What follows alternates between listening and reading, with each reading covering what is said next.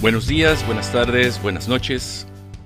Gracias por acompañarme en el ya famosote podcast de César Silva Márquez, siendo esta la sexta transmisión, apenas, donde con trago en mano hablaremos de la vida en sí, de alcohol, libros, comida y otras bagatelas. Sirve pistea conmigo, tráete una cheve, un trago y acompáñame a ver qué pasa.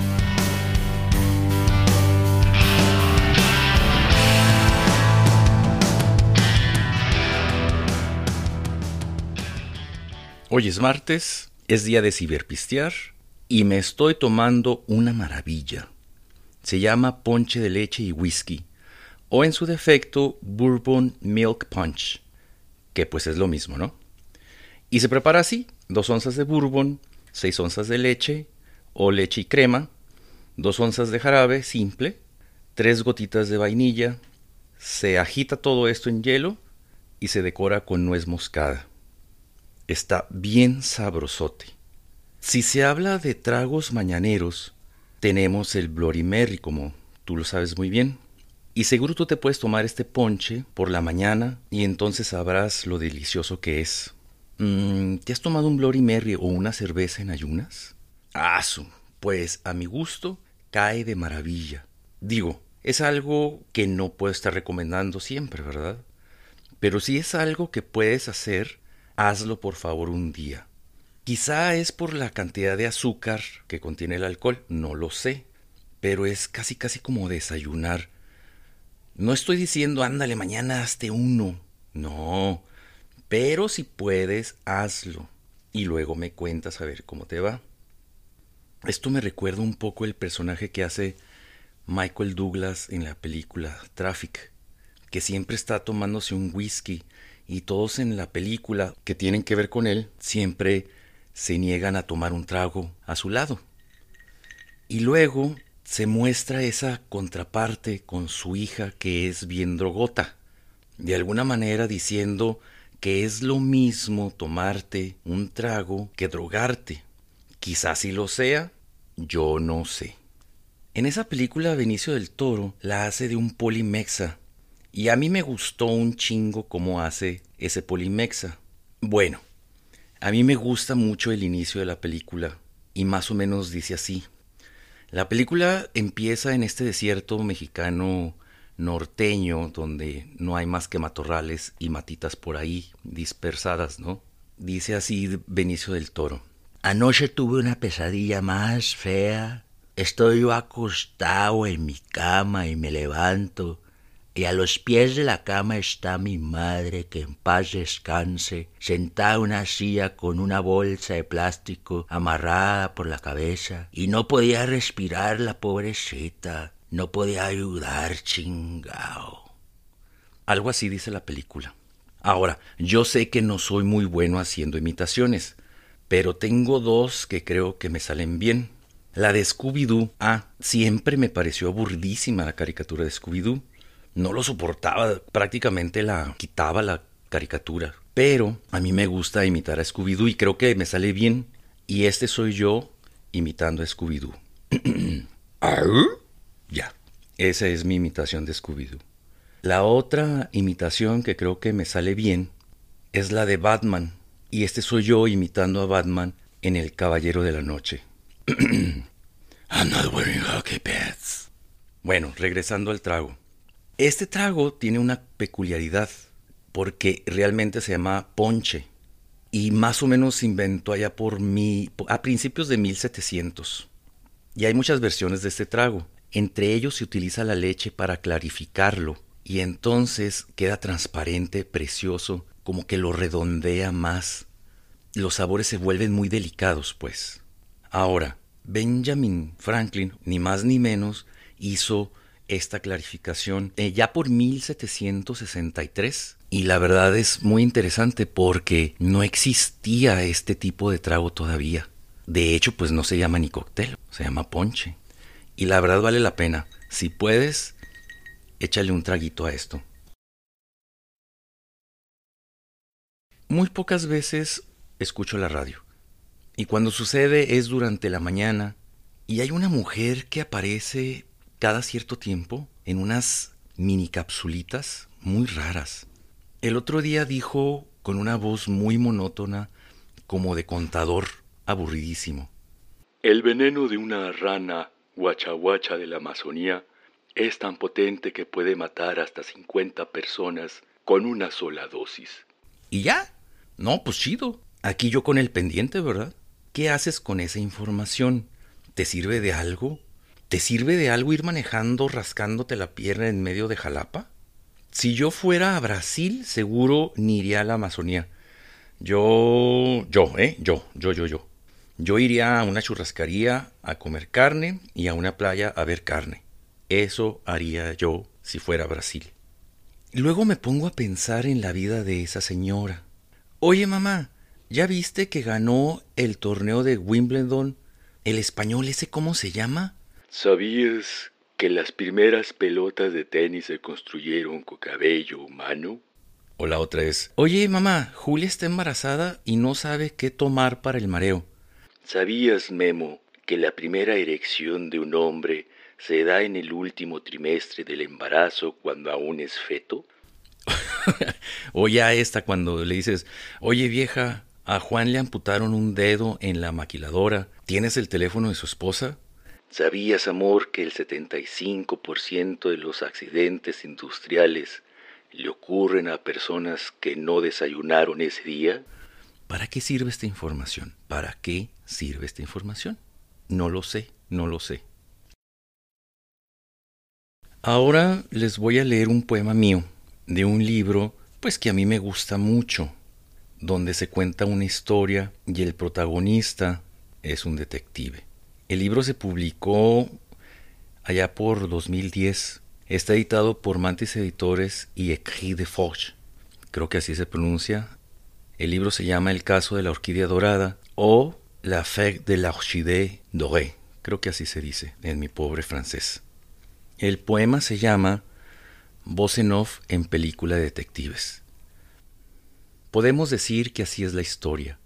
Días duros sobre calientes y precisos platos.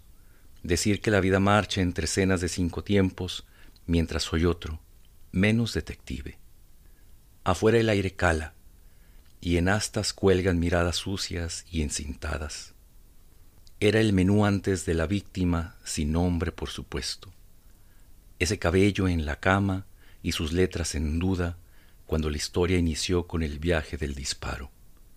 El postre se recibía como la caricia del gatillo, orquídeas eran pistas. Vuelvo al argumento principal. Esto quiere ser la muerta. Esta mujer hace el papel de una muerta, mientras copa y tenedor indican todo.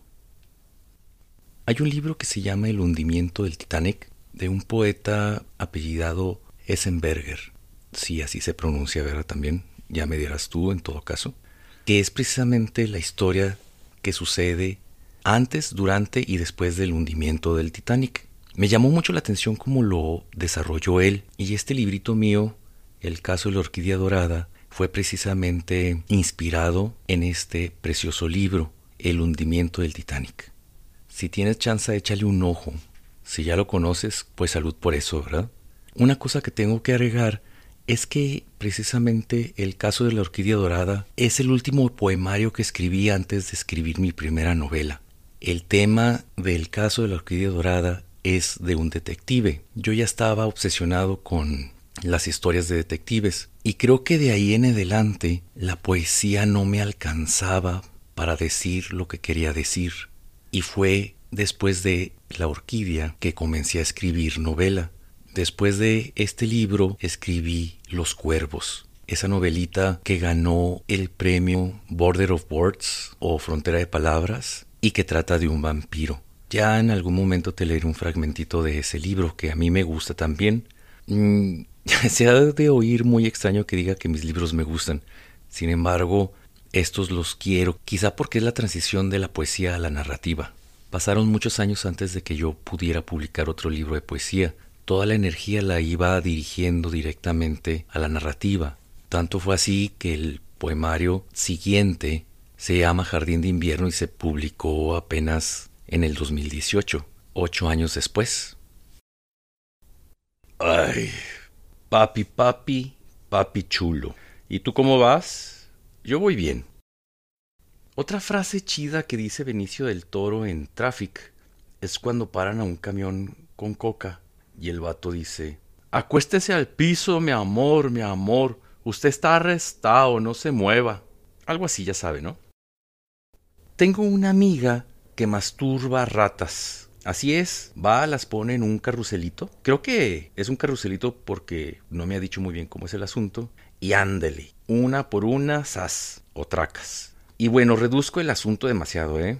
Tengo una amiga que es neuroetóloga. Y si tú lo recuerdas, la neuroetología es el enfoque evolutivo y comparativo del estudio de la conducta animal y sus correlatos con el sistema nervioso. ¿Eh? No, si no nada más es jijiji ni jajaja, ¿verdad? Pues resulta que hasta hace poco se sabía que el clítoris era un órgano exclusivo para el placer.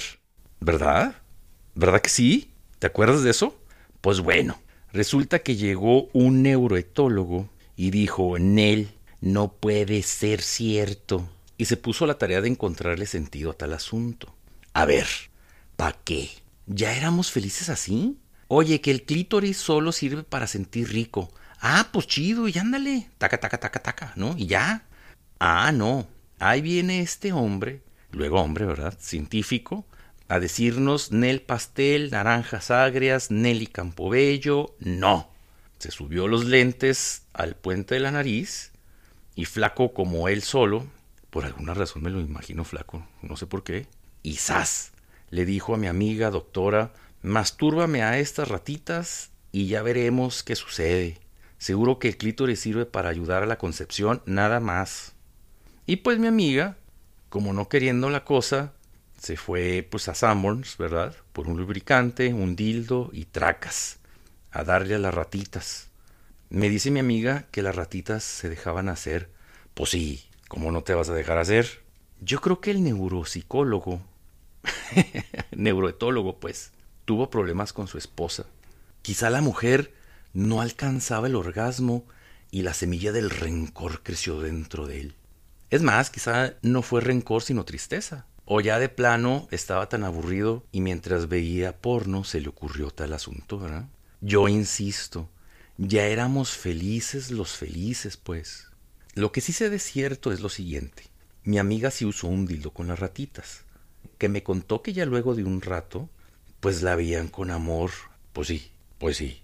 Mi amiga usaba guantes porque pues eran muchas. Y aún así me queda una duda aquello a qué olía, ¿eh? Hay de dos sopas, a ratita o a otra cosa. El esposo de mi amiga, un matemático, muy buena onda, un día fue a ver a las ratitas y me dijo que eran bien nobles. Pues sí, pues sí, ¿no? Bueno, ya se me acabó mi primer trago. Hago una pausa y regreso pronto. Por mientras, salud.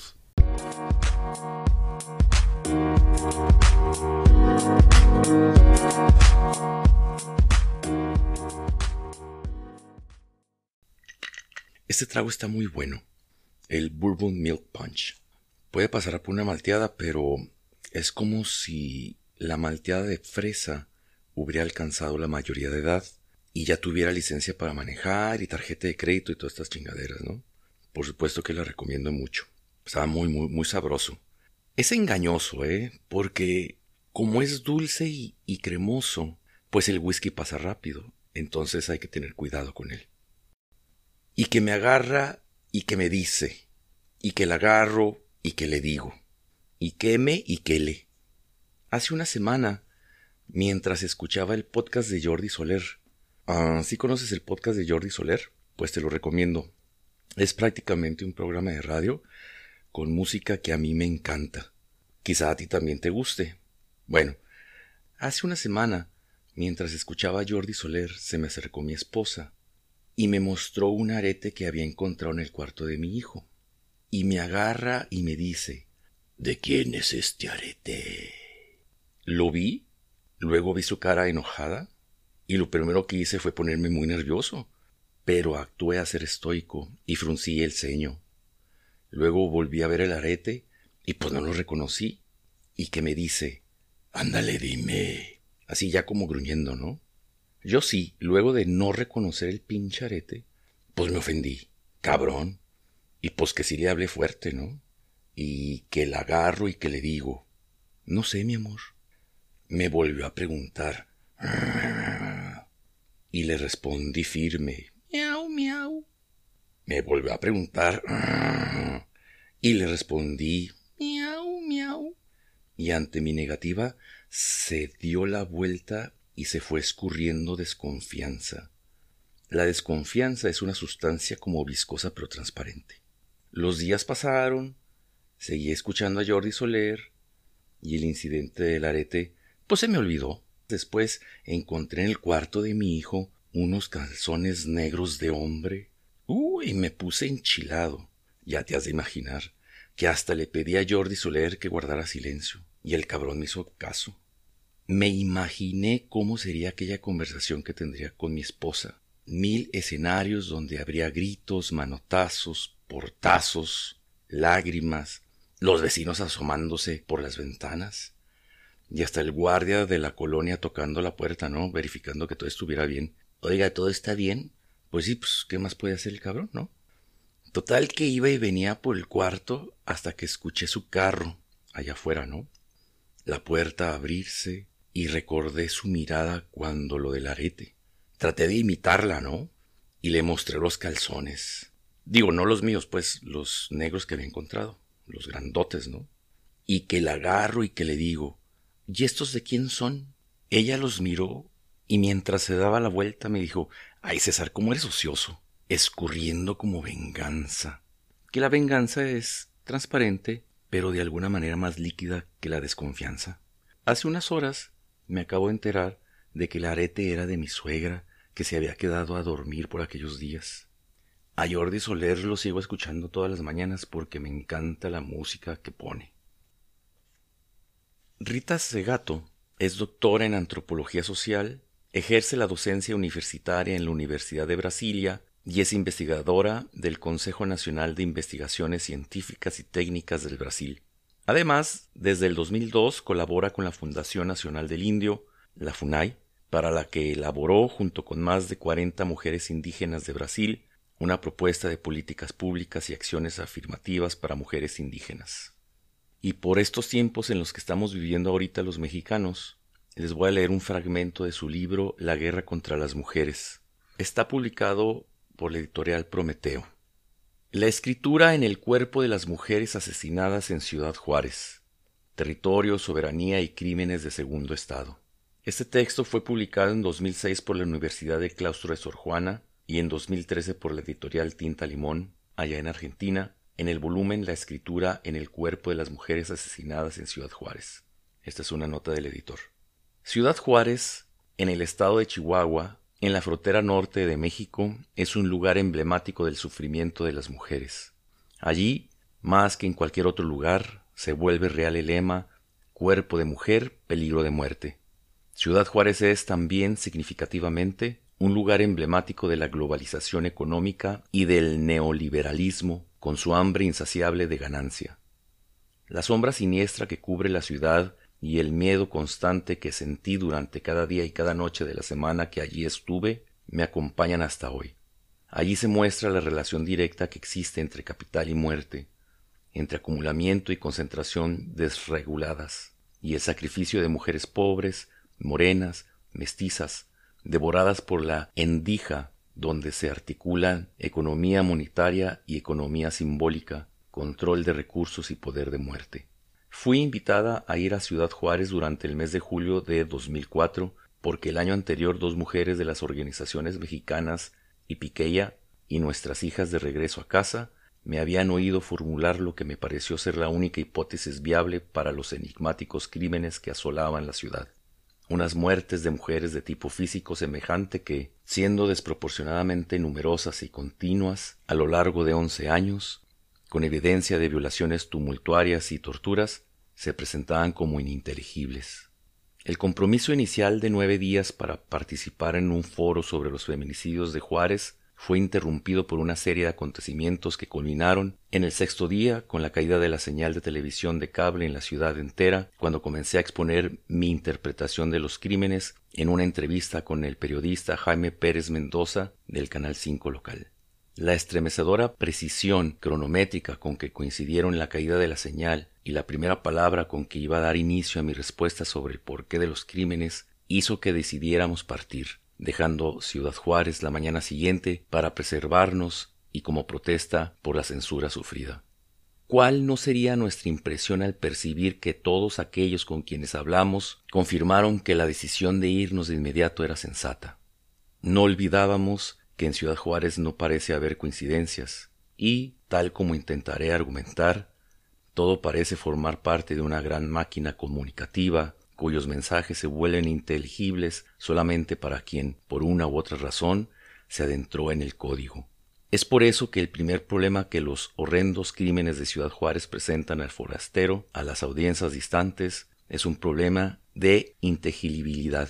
Y es justamente en su ininteligibilidad que los asesinos se refugian como en un tenebroso código de guerra, un argot compuesto enteramente de acting outs. Solamente para dar un ejemplo de esta lógica de la significación, la periodista Graciela Tencio, del diario La Jornada de la Ciudad de México, también se preguntó en una de sus notas sobre las mujeres asesinadas en Ciudad Juárez si habría sido algo más que coincidencia que justamente el día 16 de agosto de 2003, cuando su periódico publicaba por primera vez la noticia de un revelador informe del FBI que describía un posible modus operandi en el secuestro y desaparición de jóvenes, problemas de correo impidieron su distribución en Ciudad Juárez.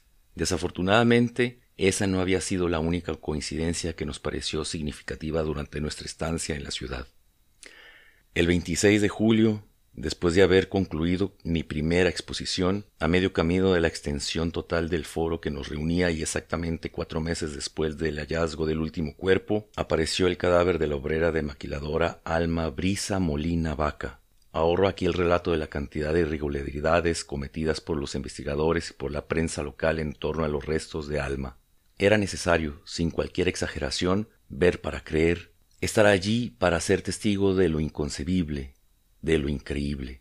Pero hago notar, sí, que el cuerpo aparecía en el mismo terreno baldío del centro de la ciudad donde el año anterior fuera encontrada otra víctima. Esa otra víctima era la hija asesinada, todavía niña, de la madre que precisamente habíamos entrevistado la víspera del 26 de julio en el sombrío barrio de Lomas de Poleo asentado en el desierto inclemente que atraviesa la frontera entre Chihuahua y el estado de Nuevo México, en el país vecino. Los comentarios generales también apuntaban al hecho de que el año anterior, justamente coincidiendo con la intervención federal en el estado de Chihuahua ordenada por el presidente Fox, otro cuerpo había sido hallado. Las cartas estaban dadas.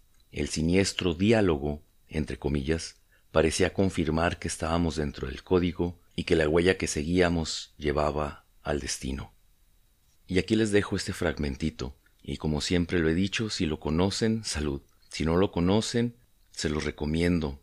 Es una lectura que creo que vale la pena y con teorías nos explicaría lo que quizá está sucediendo en este momento en todo el país. Hay una cosa que Roberto Bolaño dijo en alguna entrevista hace ya mucho tiempo atrás. Dijo que Ciudad Juárez era el infierno. Y yo pienso que no es el infierno Ciudad Juárez.